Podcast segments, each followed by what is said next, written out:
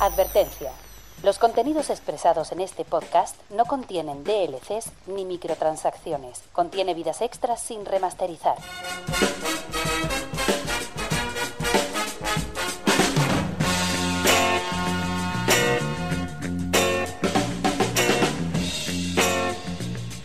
Bienvenidos a Gamica Podcast.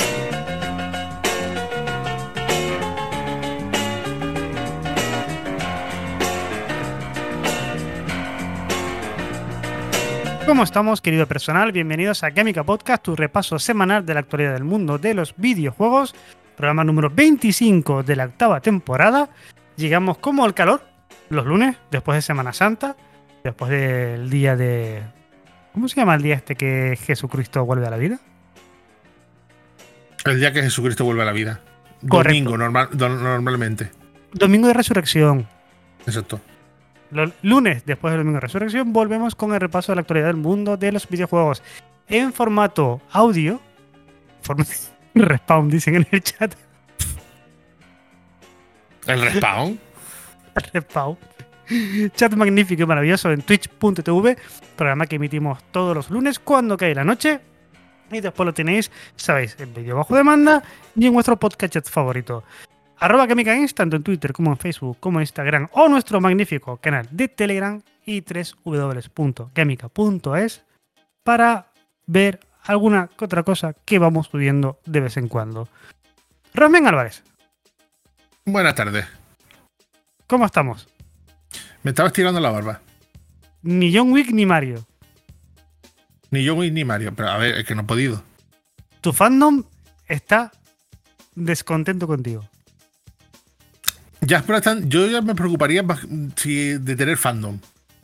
Tu fandom ahora mismo que está esperando tus impresiones de uno o de la otra, porque aquí todo el mundo sabe que somos bastante de Wiki y bastante de Mario, así que tanto de la Pero una como de la otra, Hay un problema. Mi prima fue a ver Mario al Meridiano y no hay botes de cotufa.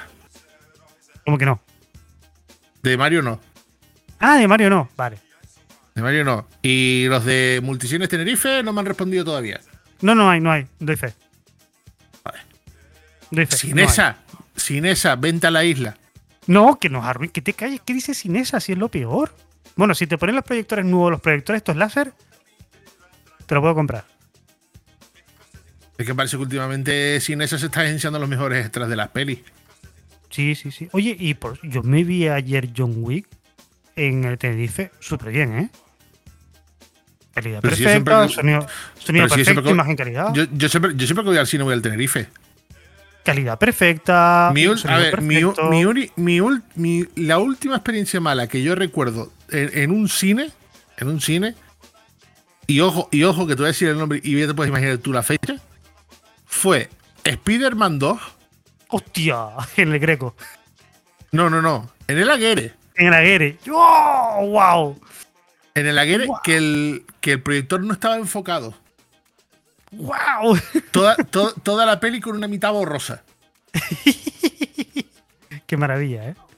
Y que eres viejo sin decir que eres viejo. No sé, qué es más viejo, no, no sé qué es más viejo decir, si Spider-Man 2 o el Aguere. El Aguere. Que al menos puedo decir que, que vi Evil Dead en el Aguere. Sí, sí, joder. Dime que eres viejo sin decir que eres viejo, como dicen en nuestro canal de Twitch. Hay que ser, hay que ser muy viejo para decir, fui a la Guerre. Yo la última película fui a ver a la Guerre. Al igual Matrix 3. Podría Al ser. igual, podría ser. Por ahí estaría seguramente, sí. Seguramente.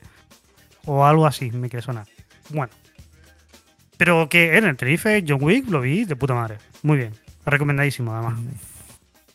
Por supuesto. Súper recomendado. En el cine Regreso al Futuro 2. Hostias. Te dice en el chat eso. Yo vi en el cine Regreso al Futuro 2. Sí, Ya. eso sí es.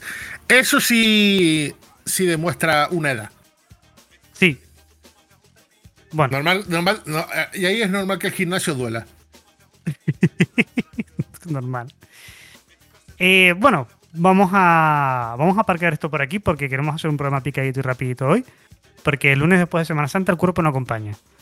Esto es, esto, esto es lo normal, quiero decir. Semana Santa, te duermes, descansas mucho, estás medio, medio de vacaciones, las torrijas, Entonces vamos a hacer, a ver si podemos hacer un repaso de la actualidad del mundo de los videojuegos rapidito. Yo creo que hasta incluso se me nota que estoy, que me cuesta respirar. Ay, es la edad.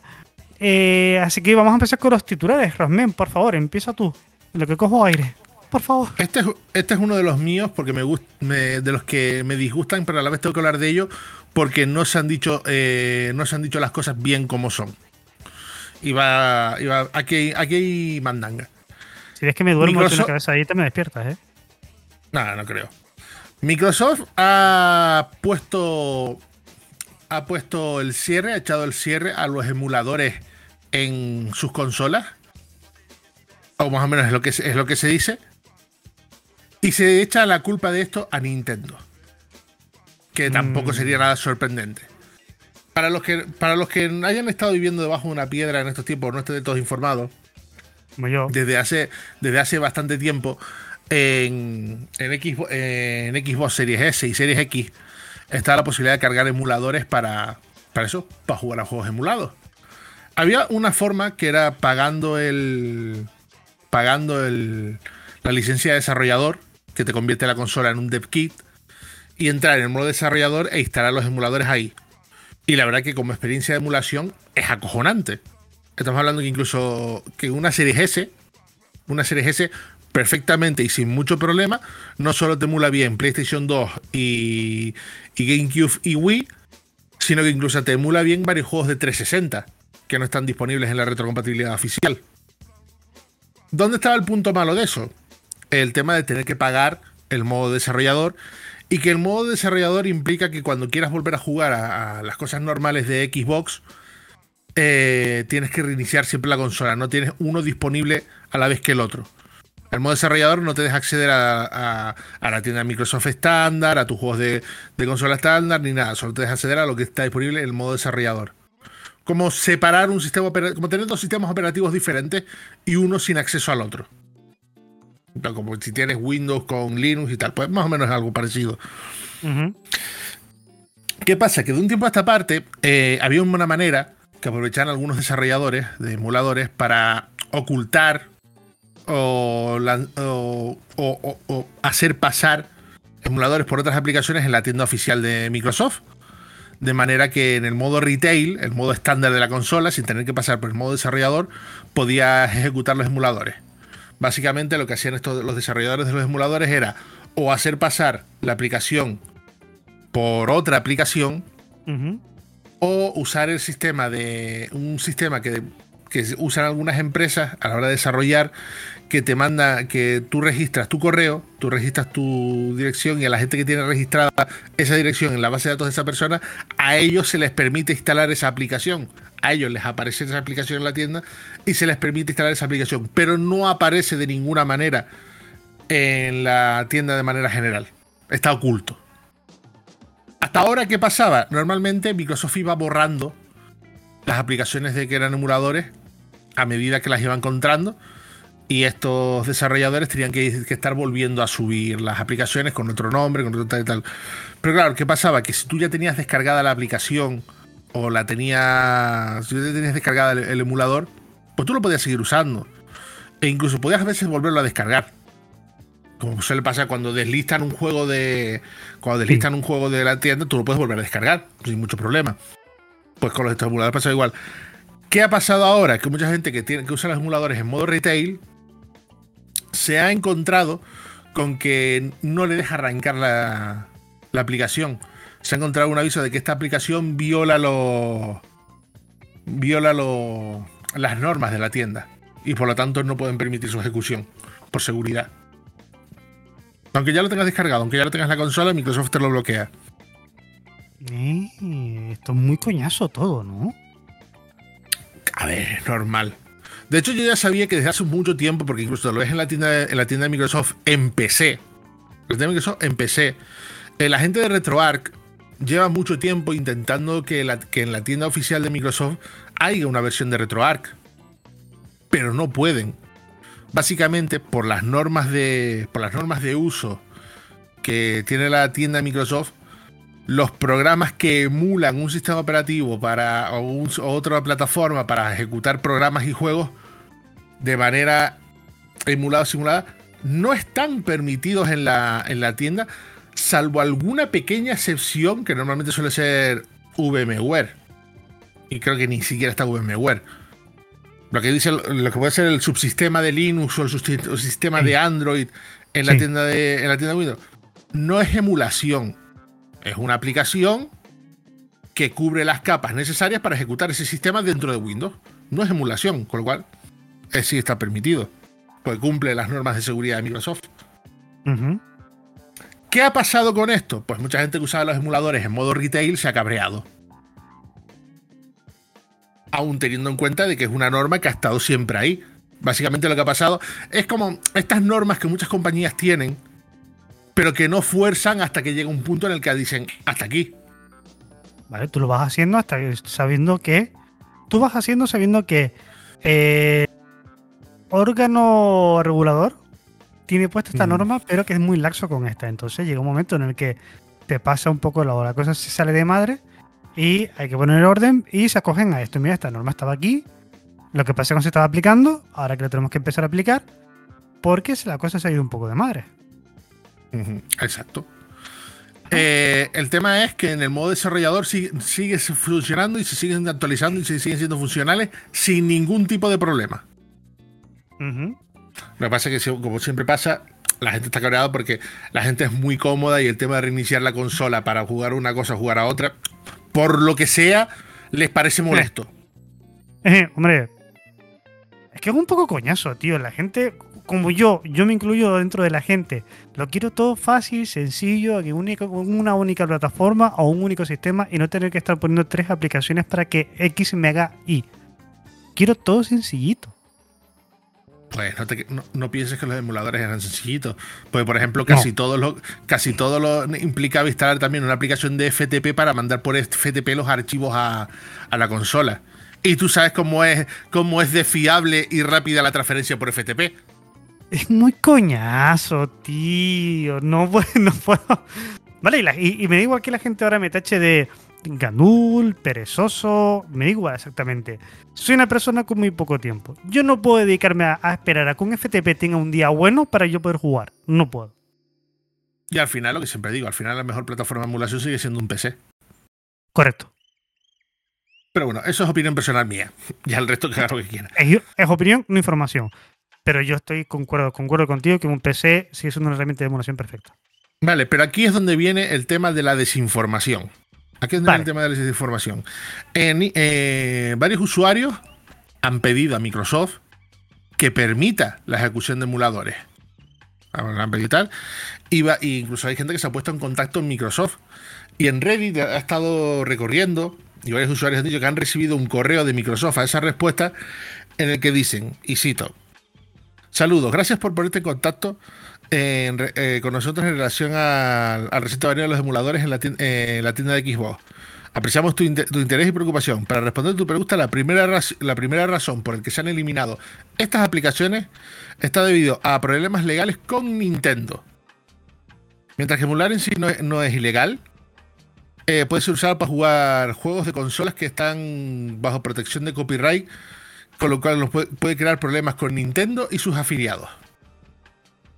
Ese es el mensaje que se dice que ha, llegado a todo el mundo. Y muchos medios y muchas revistas se han hecho eco de eso, de eso. Pero resulta que Microsoft, las cuentas oficiales de Microsoft, han salido a decir de que la información que está actualmente circulando por Twitter y redes sociales no es correcta. Nuestras, acciones están, nuestras acciones están basadas en una, en una política que lleva mucho, mucho tiempo en activo sobre la distribución de contenido en la tienda para, para asegurar el mantenimiento de nuestras políticas. Por la norma 10.13.10, los productos que emulan un sistema de juego o una plataforma de juego no están permitidos en ningún dispositivo de la familia Microsoft.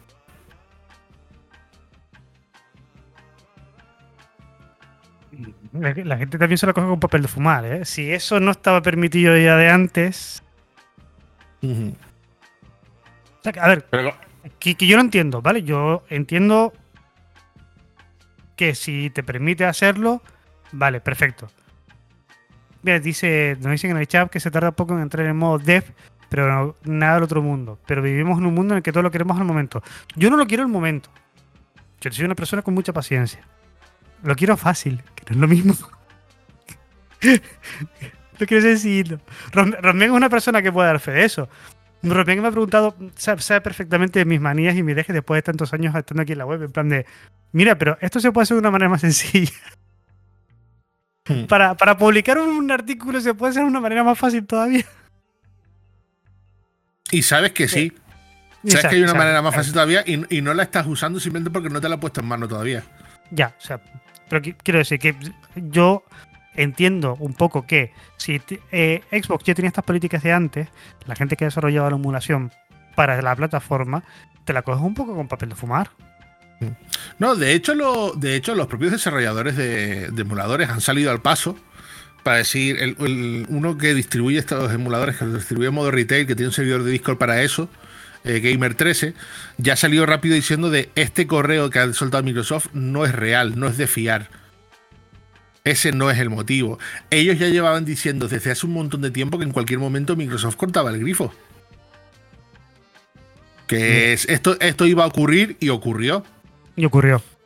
¿Qué pasa? El mensaje este ha sido un mensaje de alguien interesado en hacer, en remover la mierda, típico, aprovechando el tema de cómo es Nintendo con el tema de las ROMs y todo eso, y ha desinformado de una manera cojonante. De hecho, en el, en el mismo mensaje dice que Microsoft, que Microsoft está investigando formas seguras de hacer llegar la emulación a todos los sistemas y todas las plataformas de Xbox, cuando no es así. No lo creo. No, no, no, no lo creo. No lo creo.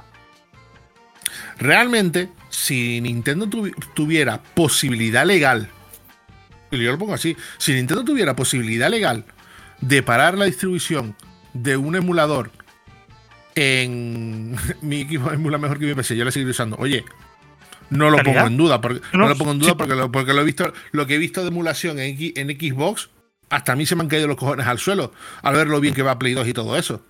Exacto, si, si te vas de puta madre, maravilloso.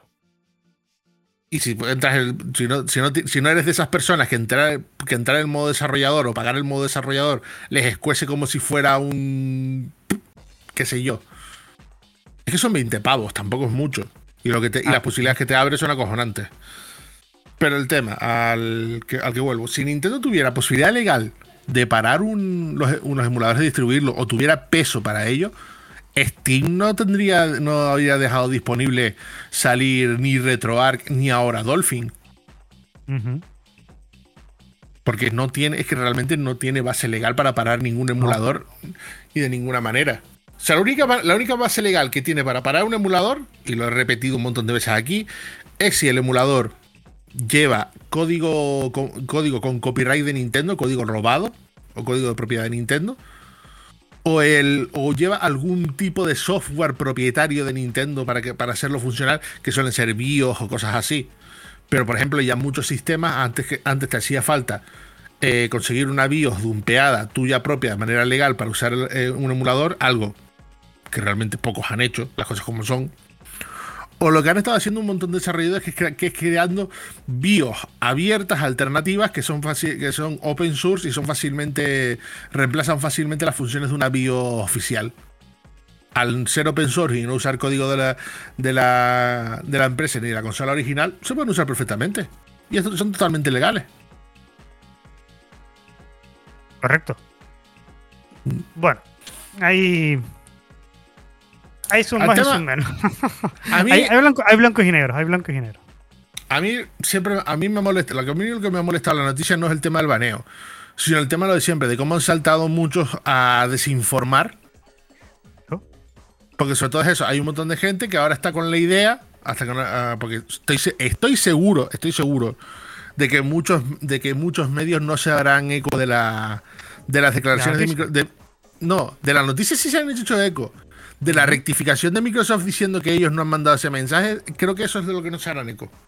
No, no porque creo que no vende tanto o no queda tan guay de cara al titular, titular buscado, titular, Mm. vamos a decir un poco amarillito de, de Microsoft. Mm. La rectificación no queda tan chachi de cara a Mm. los clickbait. Porque es Porque- eso, si, Claro, clickbait, total. Si vas a aprovecharte que la gente se cabree y encima el correo original eh, eh, tira más hacia tus intereses y la realidad no, pues no dejes, No. Que, la realidad te, no dejes que la realidad te fastidie una buena noticia, como dice el. Exacto. Nu- Nunca, nunca dejes que la realidad te joda un buen titular. De hecho, eso es un buen titular. No sé si escribir algo con eso. Bueno, a ver, ¿qué más tienes por No. aquí? ¿Cómo que no? Eh, sí, hombre, te- ¿pero qué pasa? A ver, no tengo. escribir. Puedes escribir lo que quieras, pero es que. Ah, no, no, no, no, lo que quieras no. Yo he dicho que puedo escribir algo con esto y tú me has dicho que no. Estás, coactando, estás coaccionando mi, liber- mi libertad. Mm, no sé si estoy, co- si estoy coaccionando tu libertad o estoy coaccionando tu creatividad. Creatividad poca ya a día de hoy, ¿eh? Mm. Creatividad poquita. Ah, una de estas que no, que no son directamente de videojuegos, pero nos afectan como si lo fuera. Y es que las ordenadores. Tengo que dejar el IESque. Y es que Tengo que dejar el IESque. empezamos con los me- chupitos. Me rayo a mí mismo. Empezamos con los me chupitos. rayo a mí-. Me rayo a mí mismo. Gente, Ah, gente a- de- a- gente del chat, se abre la veda del chupito para el yesque. Las ventas de ordenadores se desploman en 2023. Correcto, Y sobre todo las de Mac. correcto. Básicamente, según datos de IDC, se han enviado un total de 56,9 millones de PC, un 29% menos respecto al mismo periodo del año anterior. Claro que- pero es que estábamos saliendo de la pandemia y el ordenador todavía era una cosa como súper loca y ahora a día de hoy, pues prácticamente se ha comprado un ordenador nuevo todo Dios. O ha mejorado, Ujú. o arreglado, o optimizado el suyo, todo Dios en los últimos dos años. Entonces es normal. Exacto. De hecho, pero aquí, está, aquí están las cifras. Que ellos la achacan a la débil demanda, el exceso de inventario y el empeoramiento del clima macroeconómico. Claro. Yo también yo la achaco a otras cosas, pero bueno. Eh, pero es eso, el Aquí tema no, es que lo- aquí no tenemos dinero. también. eh, que los envíos de Mac se han desplomado en un- hasta en un 40,5%. Lo de Apple sí es preocupante. Lo de Apple es para, para mirarlo con mucho detenimiento porque lo de Apple sí puede ser un... Sí puede ser un tiro con efecto que acabe, digamos de alguna manera, trastocando los planes no solamente de Apple, sino de alguna que otra compañía. Y, me, y te hablo de resellers, distribuidores, puntos de ventas y demás. Eso sí puede ser un, un golpe complicado para la industria. Hombre, es que básicamente una tienda de ordenadores puede sobrevivir perfectamente, aunque caiga mucho el porcentaje de ventas, una tienda de ordenadores sigue teniendo trabajo sí o sí. En cambio, un reseller de Apple o un, o un servicio técnico de Apple, Y que luego lo- lleva. los Apple, por algún, por algún motivo un poco raro, no entiendo exactamente por qué, no he puesto tampoco a, a indagar en el tema, los Apple M- M2 no están teniendo la acogida que deberían de tener. Están siendo una, están teniendo una integración bastante tibia. Pero justamente es por lo mismo. O sea, eh, cuando la pandemia, es lo que dijiste, cuando la pandemia todo el mundo renovó. Sí. Y, a- y todo el mundo habría renovado más si no fuera por el precio de algunos componentes. No por el precio de algunos componentes, es que las configuraciones de los nuevos Apple M No, no, no, no. A ver, te me acabas de confundir. Yo estoy hablando de ordenadores en general. Vale, sí, Y quería, quería ir llegando al tema de Apple. correcto. Venga. Porque el tema, el tema de Apple es que Apple está acostumbrada a que su público objetivo o tenga dos equipos o reemplace muy rápido el equipo o, o eso. Pero claro, ellos mismos han hecho un procesador que según, según muchas pruebas no es malo, el M1 no es malo. Pero han metido el M2 muy rápido dentro del ecosistema cuando han puesto un procesador que va a hacer que la gente lo estire. Cuando Apple lo que quiere es que la gente lo cambie lo antes posible. Y creo que ahí es donde han errado el tiro. Porque estamos en una situación, estamos en una situación que por muy fanboy de Apple que sea, o por mucho dinero que tengas, no te conviene tan rápido hoy en día pasar. Del M1 pasar al de- M2 no, es que así fue demasiado rápido, como dices tú, fue demasiado rápido. Y luego que las configuraciones que te permite hacer Apple o son muy bajas para lo que se pide a día de hoy, o son muy altas y muy, muy caras. Hacer una configuración de un iMac con 16 GB de RAM es una locura. Pero una locura, ¿eh? No, no, sí lo he visto, sí lo he visto. Precios que llegan fácilmente a los 3.000 euros por, un, Sí. por, cos- por cosas que. Y me jode hacer esta comparación, pero por cosas que en un PC lo mismo te llegan a los 1.000, 1.200. Por mil y poco tienes un. Si quieres algo así, estación de trabajo potente, muy fiable, que tenga una potencia brutal, que no se te venga hacia arriba. Tienes una Thing Station de Lenovo por 1200, creo que es. Que es una bestia parda increíble. Pero de hecho, increíble. justamente, en, la- justamente en, este- en esta noticia, en este informe, indica Sí. que Lenovo, Lenovo es la marca de ordenadores que más sigue vendiendo actualmente. Sí. Sí, porque tienen unos productos relación calidad-precio muy buenos. Muy, muy Mm. buenos. Y un servicio de postventa y de, de trámites de garantía y demás que también es muy bueno, ¿eh? Dice Epsin que él sigue con su cafetera. Yo he visto lo que tú llamas cafetera y es mucho más potente que lo que tengo yo. Pero por ejemplo, Eh. es eso. Yo, Eh, eh, eh. Porque tú quieres. sí, porque no me he agachado todavía. Porque no, te porque no eres capaz de hincar la rodilla para meterle un i7 a tu ordenador. Eh, puedo intentar hincar la otra. Ah, no sé, no sé, tu ordenador está a un salto de convertirse en un i7 y aquí estamos, ¿sabes? A ver, y esto lo ¿cuántas veces lo hemos hablado esto en el podcast? Aquí estamos, ¿qué estamos? A 10 de abril. Desde diciembre. Desde diciembre. Lo tienes ahí, ¿no? Es que de verdad, qué desastre. qué desastre de tío. Cuatro meses para transformar tu ordenador en un i7. ¿Y aquí estamos? Pues nada, venga. Vamos a, vamos a competir en mediocridad. No. ¿Quieres competir en mediocridad? Te enseño mi, cafe- mi cafetera. Lo que es que es una cafetera. Pero eh, sigue te- funcionando pero- a día de hoy, ¿eh? Perfecto. Pero a ver, por ejemplo, un ejemplo de lo que estamos diciendo. Yo tenía la idea de comprar un ordenador nuevo y al final mi idea se ha, i- se ha ido reduciendo a, me- a meterle el i7 y una 3060 a este. Bueno, y que reviente cuando tenga que reventar. Exacto. Mientras no me pille delante. Quiero decir, que está, que está que está complicada la cosa porque casi toda, casi toda mi vida la paso delante de él. Mientras no te pille al lado, que reviente cuando quiera. Eh, yo estoy muy contento con esto. No quiero cambiarlo. Es precioso y bonito. Y azul. Es azul, precioso y bonito. Hombre, yo es que te digo, después, después, es que después de, pro- de probar el de mi cuñada, cómo, cómo iba la 3060, cómo iba la 3060 y poner el breakpoint a ultra, Eje, eje. Brutal, ¿eh? que, por, su- que por suerte las 3060 he estado viendo que, que ya las hay por 350, cosas así. Sí, sí, sí, sí. Aquí hay en nuestra familia, el señor Lenco se llevó una por 330, creo que fue, o algo así. Para casa, súper chachi, ¿eh? No, le tengo, le tengo- súper súper maravillosa. Yo diré- yo- y yo creo que mi placa y mi ordenador todavía, se- todavía, no hacen cuello de botella para una 3060. Bueno, todo será cuestión de probarlo. Pues sí, es un poco. Procesador de 2013. eh, Tengo que mirar cuándo es el mío. Porque yo lo compré en 2016, pero no estoy seguro que sea 2016. Eh, Siguiente titular. no me hagas pensar en esto ahora que estoy saliendo del trabajo. Siguiente titular. Se dice, se, rumorea, se, Se comenta. de que hay en camino eh, un remake de Persona 3 y un remake de Jet Set Radio. Correcto, han cantado bingo. Se dice, se comenta que se viene remake. Pero ha sido básicamente porque se ha filtrado una especie de vídeo interno de Sega Sí, o sea, de una reunión o una presentación o algo así. No tengo muy claro que- de qué sería el vídeo.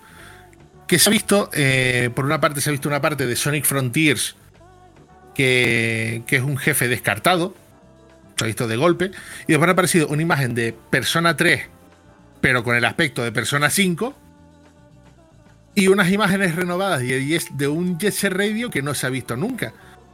Así que esto, esto o es una filtración que se le ha escapado a Sega de proyectos que tiene por anunciar este verano o en Sí. algún momento cercano. O es el mejor, es el mejor fake que se han montado en la vida.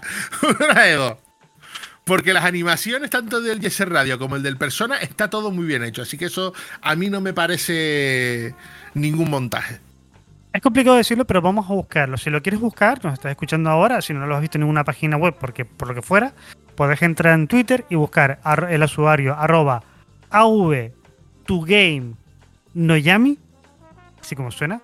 O Aike Angélica es el usuario. El arroba es av2game noyami, con Y.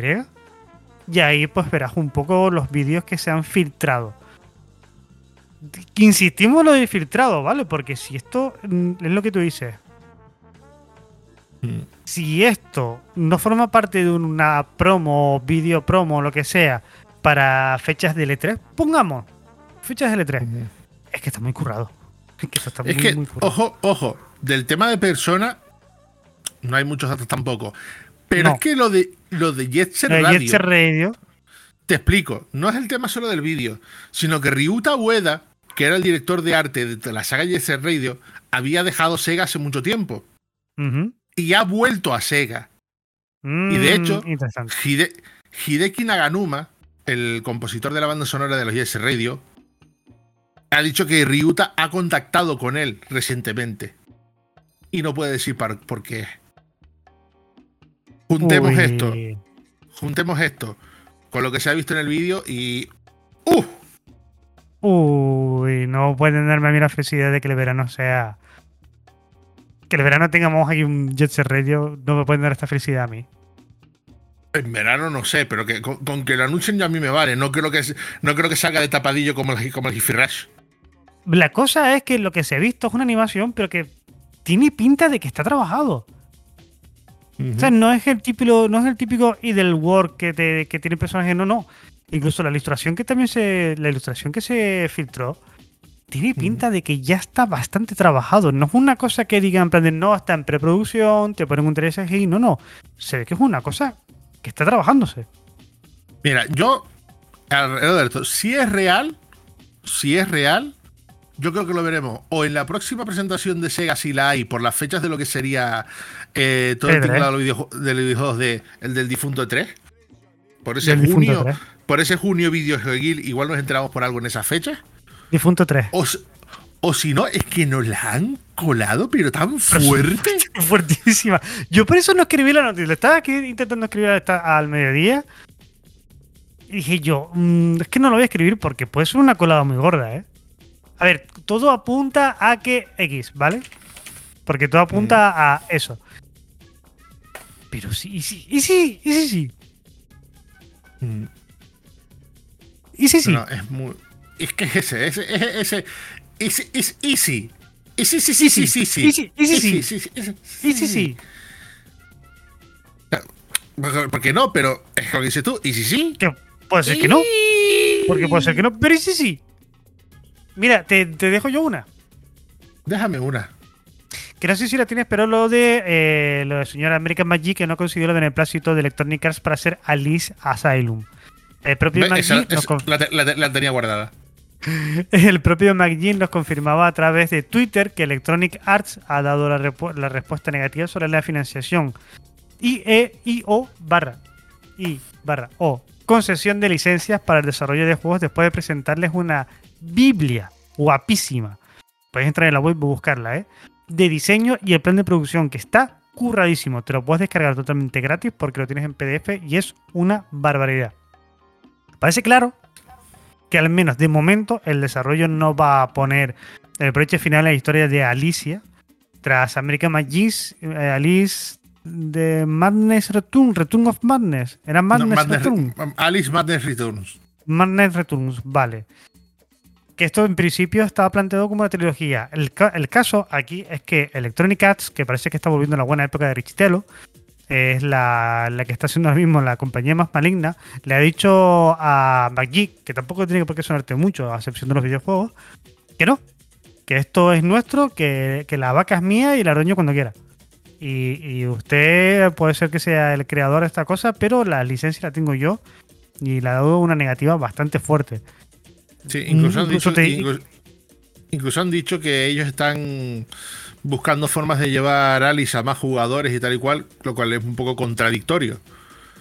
Porque estamos hablando de que el creador del original de la saga quería hacer un tercer juego y lo tiene todo más o menos preparado. Le dices que no, no le dejas ni licenciar la IP, no le dejas ni alquilarla ni nada, pero a la vez dice que ellos está- valoran mucho su, su propiedad intelectual y están buscando cómo hacerle llegar a más jugadores. Exacto. Tío, no, no. no, no, no. No, o sea, De hecho, lo peor, Lo peor es lo que ha provocado esto. Porque, por ejemplo, ¿Qué ha esto, empezó en un proyecto de Patreon en el que American Maggi y su, su grupo han sido absolutamente transparentes en todo el proceso para crear la Biblia, para presentarse a la Electronic Arts. Y básicamente el resultado de esto ha hecho que, ha hecho que American McGee decida tirar la toalla por completo y abandone por completo el desarrollo de juegos. Es una, es una dicho- pena terrible. Es una Lo ha pena. hecho así, que no, no tiene fuerzas para seguir para seguir con el proyecto y que no se ve con fuerzas tampoco para para volver a para volver a hacer ningún otro proyecto. Que de hecho, si de repente Electronic Arts diera luz verde a algo de Alice y lo llamaran, él rechazaría la oferta. Él no quiere saber nada más de nada más de desarrollo de juegos y que se quiere dedicar a su familia y a, otros- y a sus otros negocios. Es terrible. ¿eh? Esto, esto, esto es terrible. Que Electronic Arts haya forzado la salida de, del propio McGee de su propio videojuego, a mí me parece, pues, demencial, di- diabólico. Llámalo diabólico, ¿vale? Por, decir Mm. algo suave. Mm. Es, es bastante terrible. Tengo más. No. Eh, espera, porque ahora que has dicho diabólico, Sí. yo tengo que enlazar con, con algo. con algo diabólico, algo horrible, algo. ¡Monstruoso! Y como, y como he dicho eso, nos van a denunciar. Por decir monstruoso. Sí, pues sí, monstruoso. ¿Y por qué? Decir monstruoso ahora es demandable. Porque, porque Monster Energy está demandando a, a varias empresas de videojuegos por usar la palabra Monster. No jodas, ¿en serio? Sí, ha demandado a Nintendo y ha demandado a Capcom. Por, por la palabra, por, por la palabra monster. Sí, Nada. Eh, entre otras, ojo. Porque eh, a- fueron, a- fueron primero a por un estudio indie. A por un estudio indie que estaba haciendo el, el juego Dark Deception Monsters and Mortal. Pero si es una perfecta. Y entre los juegos que han, que han, de- que han- que han demandado, han demandado a Po- también a Pokémon, por el uso de Pocket Monsters, y a Monster Hunter. Oh, pues claro, y a Monster Hunter también. Esto es un poco como lo de cuando se prohibió que los, los productos tuviesen la palabra bio porque no son bio. No, tiene más, más recuerdo a Tim Landell y su registro de la palabra Edge, Edge. Con, lo que to- con todo lo que eso llevó con el problema de Mirror's Edge y todo, Edge. toda esa pesca. Oye, pero De vamos, hecho, a hacer dice vamos a hacer esto nosotros también. Vamos vamos a licenciar una palabra. Mm, No soy tan malo, tío. No, No es no, tan no es por malo. Tampoco, tampoco vamos a decir a la gente.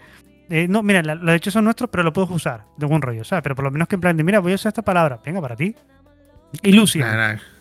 Quita, que si, no, que, si no, que si no vamos a aparecer el tío, el tío este que hizo el libro con todas las palabras inclusivas y diciendo que el lenguaje inclusivo es de su propiedad y nadie puede usarlo. Y vamos, vamos a usar ilusión. ¿Qué te parece?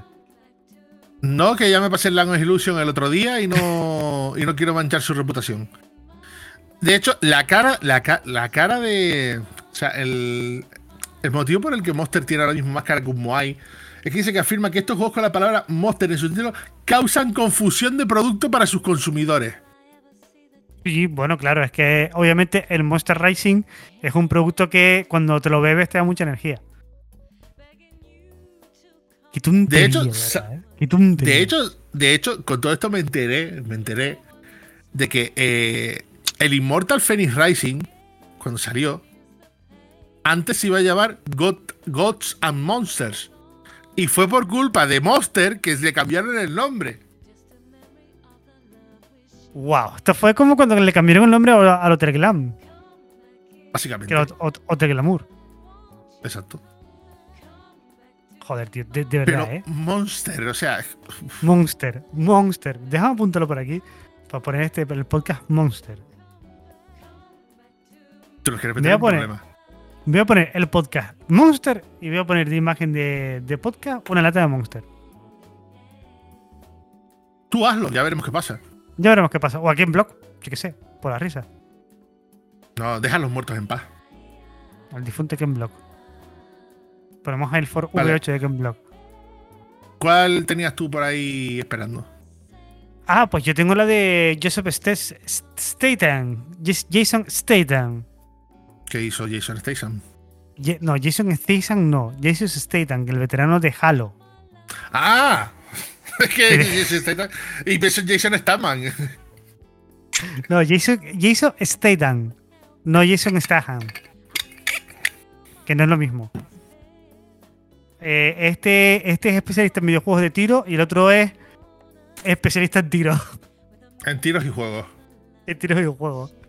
Que deja Microsoft porque continúa la, esta oleada de salidas de 343 Industria y el- es el propio Statham que lo confirma después de del primer aviso de Jason Schrader. El veterano lleva trabajando en la franquicia de jefe maestro desde la primera trilogía de Bungie hasta llegar a su puesto como director creativo en Halo Infinite.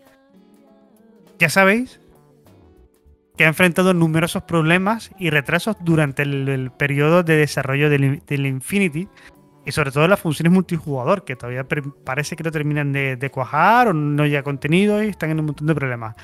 Statham nos ha dejado muchos detalles sobre su futuro, no ha dejado absolutamente prácticamente nada, si va a formar un estudio de desarrollo de videojuegos e- e- independiente.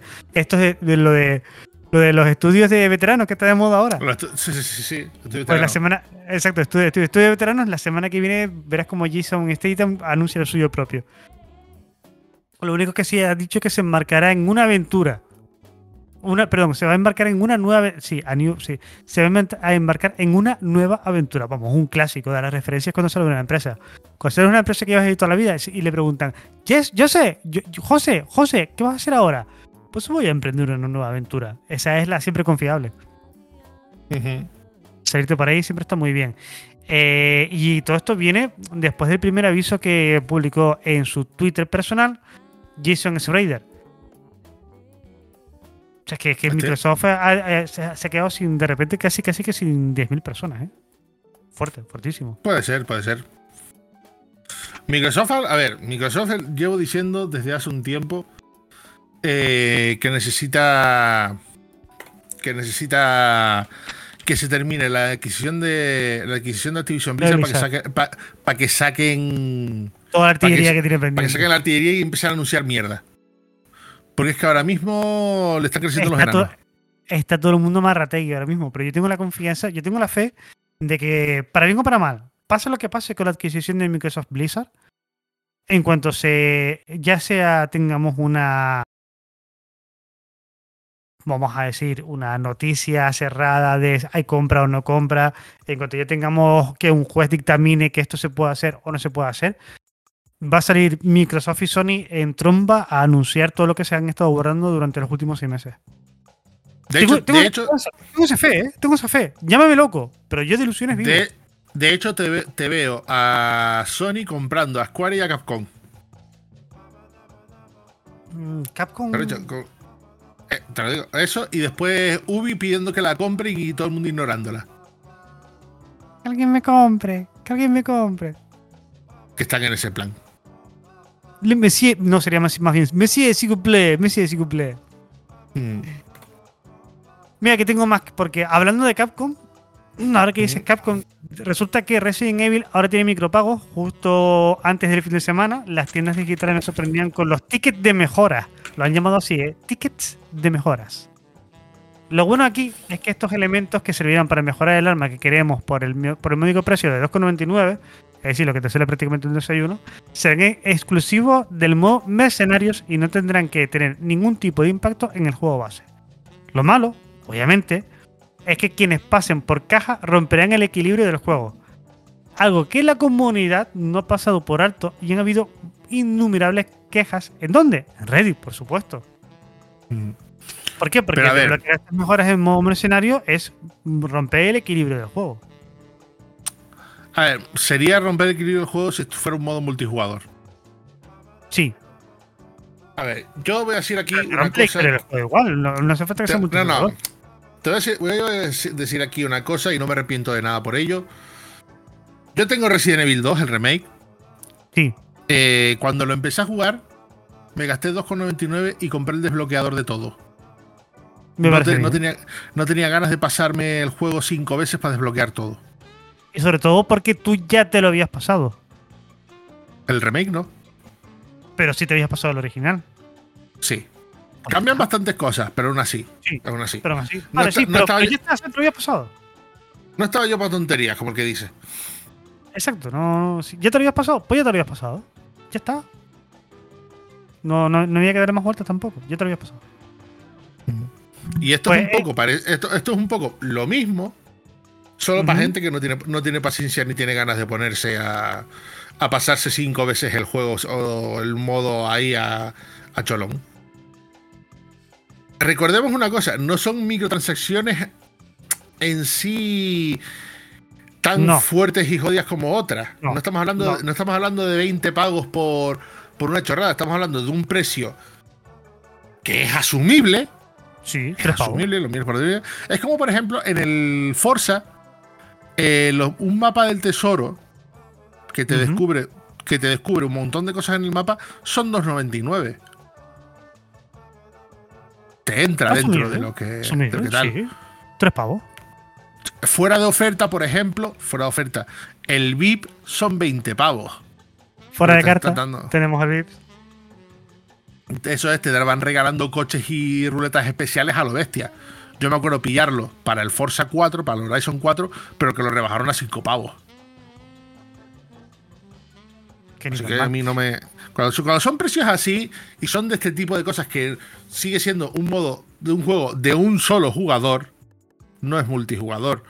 Y es simplemente para gente que, so- que no quiere estar echándole horas, pues mira, les veo sentido. Y si, y si es dentro de un precio ajustado, bien. Es como, por ejemplo, Ubisoft tiene, pero son 20 pavos, que son lo- los aceleradores de experiencia en los Assassin's Creed. Que son esos, aceleradores de experiencia. Para que la cosa vaya siendo más rápido. Pero son Más 20 fluida. pavos. A mí me parece exagerado ese precio. Ya 20 pavos no. Ya 20 pavos no lo doy. No. Mm. Hay que tampoco, tampoco hay que ser.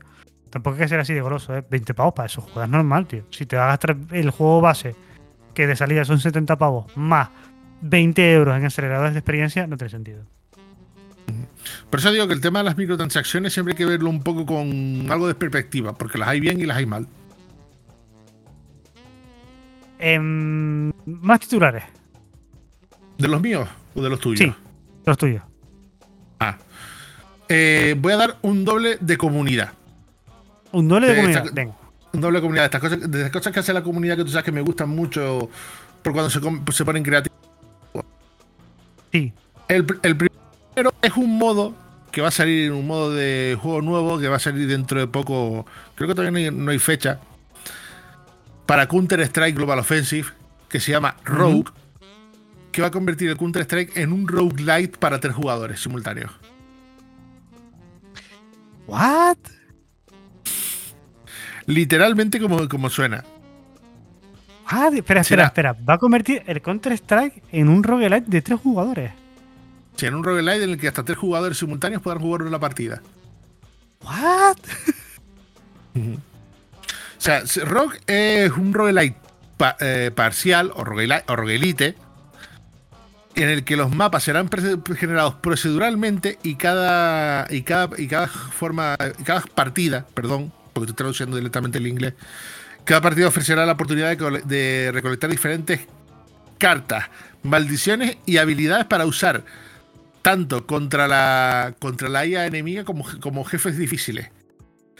Habrá 8 personajes para elegir en cada partida y más de 100 cartas, dispo- 100 cartas diferentes para recolectar en cada partida.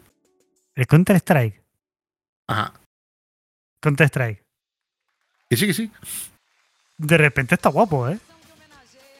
Mm, A ver, a mí me suena la jugabilidad de Counter-Strike en un roguelite ahí en el que tienes que ir avanzando por el mapa con diferentes cosas. Yo estoy dentro. Eso que va a caer en la brigadita pff, Yo estoy, ¿eh? yo, estoy, yo estoy dentro muy fuerte. Y hablando de la brigada, y hablando de la Sí. brigada, y es el segundo titular, estoy yo ahora mismo metido muy con, con las manos en la masa con esto porque es realmente complicado echarlo a andar. Lo que estaba experimentando es realmente complicado echarlo a andar. Pero he visto vídeos y esto lo tenemos que jugar en la, en la brigada sí la o sí. Por eso, te- por eso estoy intentando echarlo a andar que sea fácil que lo configuréis los otros, porque esto de tener que estar instalando Python, bajando el Hamachi, Y uf, de entrada ¿Te suena acuerdas lo que estábamos diciendo? Lo que estábamos diciendo al principio del programa de que a mí me gustan las cosas sencillas y fáciles. Sí, esto no lo es. Vale. Esto de entrada no lo es. Pero estamos hablando de que si funciona. eh, Javi si le está fun- dando choque. estamos hablando de que si funciona, podremos estar jugando Breath of the Wild multijugador. Ah, Breath of the Wild multiplayer, correcto. Sí que ha pasado yo un par de vídeos y un par de imágenes. Tiene buena pinta, ¿eh? Tiene buena pinta. He logrado, he logrado arrancar hasta establecer servidor. Me falta por mirar un par de detalles. Pero está mirando el. El the mod multiplayer. uh. No, no, es genial por los modos que tiene, porque no es solo jugar, está el modo con, con modo completionista, que es básicamente jugar la partida normal todos a la vez. Uy. Pero es que también tiene para jugar al escondite ¡Qué maravilla! y tiene para jugar una especie de Battle Royale o incluso un speedrun comunitario. El juego del escondite ya me, ya me tienes loco ya. Con el juego del escondite ya me tienes tentrísimo. Tú ten en cuenta que pueden meterse hasta 32 personas en un servidor. Hacemos una macro quedada. Pero el servidor es Los- local. Sí, Te va a reventar eso- el ordenador, cabrón. por eso, por eso el Hamachi. Por eso es Hamachi. Claro, el servidor es local. Tú haces el server, yo streameo y todos para adentro. Mm. Por eso te digo, pero. Por eso quiero eh, echarlo a andar bien. A ver, no sé cuánto tardaré. He conseguido llegar a un punto, quiero seguir, porque claro, estoy viendo que independientemente de lo que yo haga, salvo que encuentre alguna forma de hacerlo, todos los jugadores tienen que instalarse Python, Ujú. el, el manager de mods del Breath of the Wild, instalar los mods eh, cada jugador. Y a partir de ahí, ya también lo típico, instalar el SEMU, el juego y todas esas cosas. Correcto. Es un proceso complicadillo, pero lo que puede dar de sí, sí, al final es- puede ser muy, muy, muy divertido. Va a estar muy, muy bien, ¿eh? Muy, muy, muy bien. ¿Te quedan más titulares? Eh, hay uno que. Es que estoy mirando a ver los que, tengo aquí, de los que me quedan, pero no tengo gran cosa. O sea, está lo de la. Lo de la peli de Minecraft, Que eso me parece un poco. Ya a estas alturas no sé qué pensar. Porque es una peli de Minecraft que salga en 2025, pues mira, entiendo que salga una peli de Minecraft Vale. eh, en 2025 porque ya va a ser. Pero una peli de Minecraft, live action. Y que el prota sea Jason Momoa. Lo de Jason Momoa me cuadra, como he dicho, porque ya está cuadrado. Sí. Pero Minecraft no, creo, no es lo mismo que Tetris. No. Minecraft no es lo mismo que Tetris. No sé qué saldrá de ahí. Y la otra que te. ¿Tetris- ¿Tetris la has visto? Tampoco. Tampoco. esa, es lo, esa es lo peor y esa es que porque la tengo. Y lo otro que ha salido es eh, que me parece digno de mención. Lo que va a ocupar en disco duro el Jedi Survivor. Ah. ¿Cuánto va a ocupar? 155 gigas de nada. 155 gigas de Jedi Survivor. Sí. 155 gigas. ¿Qué me estás, que- qué me estás contando, Maritrini? Con unos requisitos mínimos, con unos requisitos mínimos que también tela. Porque pide 8 GB de RAM, un Ryzen 5 1400 o un i7 7700 con 4 núcleos y 8 hilos.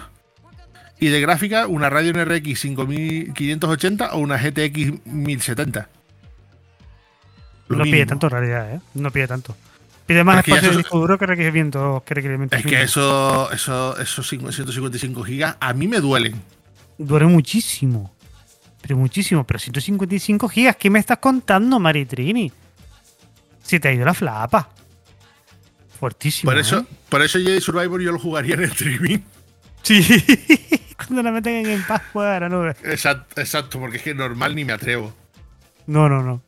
Mira, eh, vamos a terminar con los lanzamientos para esta semana, empezando por el día 11, es decir, cuando se publica este podcast, Sherlock Holmes The Awakening, PC, Switch, PlayStation 4, PlayStation 5, One, Box Series X y S.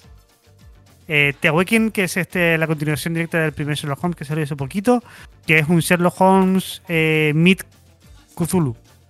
Meet los profundos. Mm. Tiene buena pinta, tiene buena sí. pinta, ¿eh? Tiene muy buena pinta. El día 11 de abril, mismo día, sale Tron Identity.